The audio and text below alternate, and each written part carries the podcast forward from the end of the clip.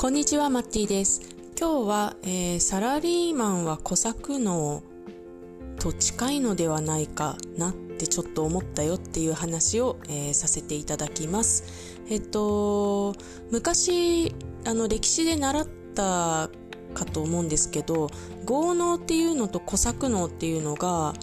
江戸時代ですよね。江戸時代にいて、豪農は土地を持っていて、あのー、なんかその土地を貸して、えーと、そこで小作農が、えー、作物を作って、えーと、なんか土地代金みたいなのをちょっと、あのー、豪農に納めていたと。で豪農の方はどんどん、えーと、お金が貯まっていくんだけど小作農はなんか日々の生活に精一杯みたいなあの感じの暮らしをしていたっていうような話多分聞いたことある方多いかと思うんですけど、まあ、今の世の中を見渡していてあの話って今の世界に、えー、合わせて考えると小作能に当たるのは多分サラリーマンってことになるんだよなっていうふうに、えー、ちょっとぼんやりと考えました。えっと、もちろんあの小作能と違ってサラリーマンはあの別になんかその年貢を取られたりとかっていうのはないんですけどただ一方で、えっと、なんだろうな例えば何かを売っている製造業の会社だとするとその会社のものがどんなに売れたとしてもその売り上げっていうのは基本的には会社側運営者側に入っていって、えーと、サラリーマンっていうのは一律の金額しかもらえないっていう仕組みになってるんですよね。でまあ、もちろんボーナスとかで多少還元はされるんですけどでも言ってみても多少だよねっていうのは あの多分皆さん、えーと、感じてらっしゃるかなと思います。で別にその仕組み自体が悪いと言いたいわけではなくって、まあ、もちろん会社側にあの資金を入れておくっていうのは大切だと思いますし、えっ、ー、とまあ、そしてね日本の企業の場合あの世界的なあの流れに比べると,、えーと、あまりね社長が給料取ってないっていうのであの有名だったりもするというと 変な言い方ですけどそんなに社長の給料が高くないんですよね。ちょっと雇われ社長に近いようなあの感覚というか。なので、えーと、別にそのシステムが悪いと言いたいわけじゃなくって、えーとまあ、昔のその豪農小作農みたいな、えー、感じで、えー、今の世の中を見てみると、まあ、サラリーマンはどちらかというとやっぱり豪農というよりは小作農に近い感じの働き方なんだよなっていうことを感じるっていう話です。で、えーと、じゃあ現在のリアル豪農は誰かっていうとまああのアマゾンのジェフ・ベソスみたいな人とかマイクロソフトのビル・ゲイツみたいな人とかえーと、になるのかなと、まあ、会社員いっぱい抱えて働いてもらって、えーとまあ、そのなんというかリリザヤをもらうみたいな 感じになるのかなと思います。ただここもあの別に豪農システムが昔と同じではなくってえっ、ー、と結局そのビル・ゲイツとかジェフ・ベゾスっていう人たちは自分の会社の株を持っていて会社の価値が上がったからすごい資産家になったっていう人たちなんですよね。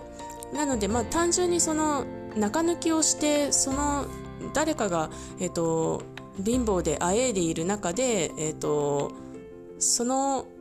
代わりに自分たちがものすごく あの独り勝ちしてるみたいな感じというよりは自分で会社を起こして、えーと、その最初は価値がなかった会社を育てていって、えーと、世の中に、あのー、なんだろう役に立つことをたくさんやったおかげでその製品が売れて、え、会社の価値が上がって、えーと、で自分が株を持ってたから、えー、とすごい、あのー最初は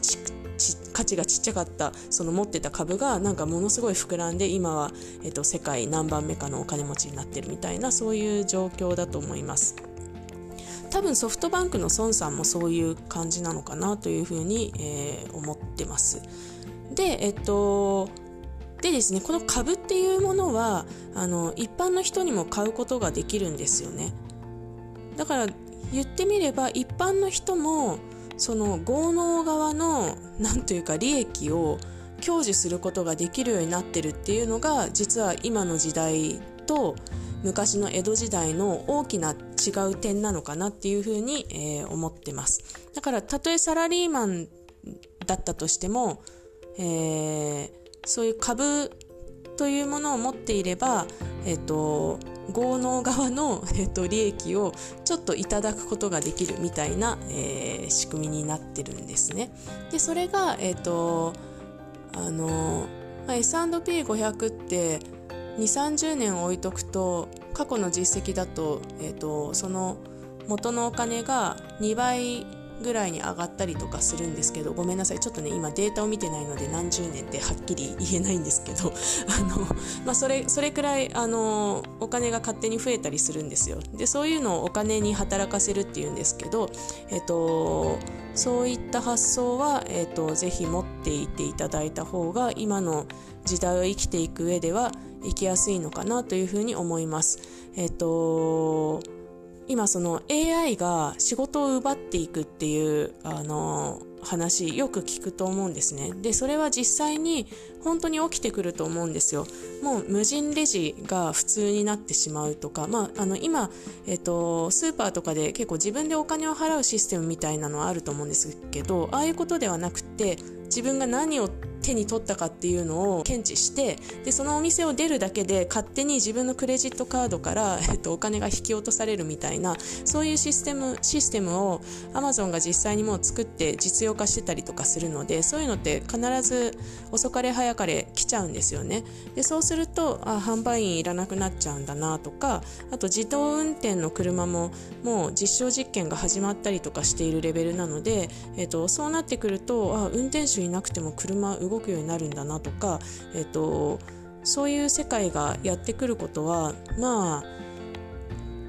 なんというか嫌だと言ってもそうなるでしょうっていうレベルの話だと思うんですね。でそうなった時にどの仕事が残ってどの仕事が、えっと、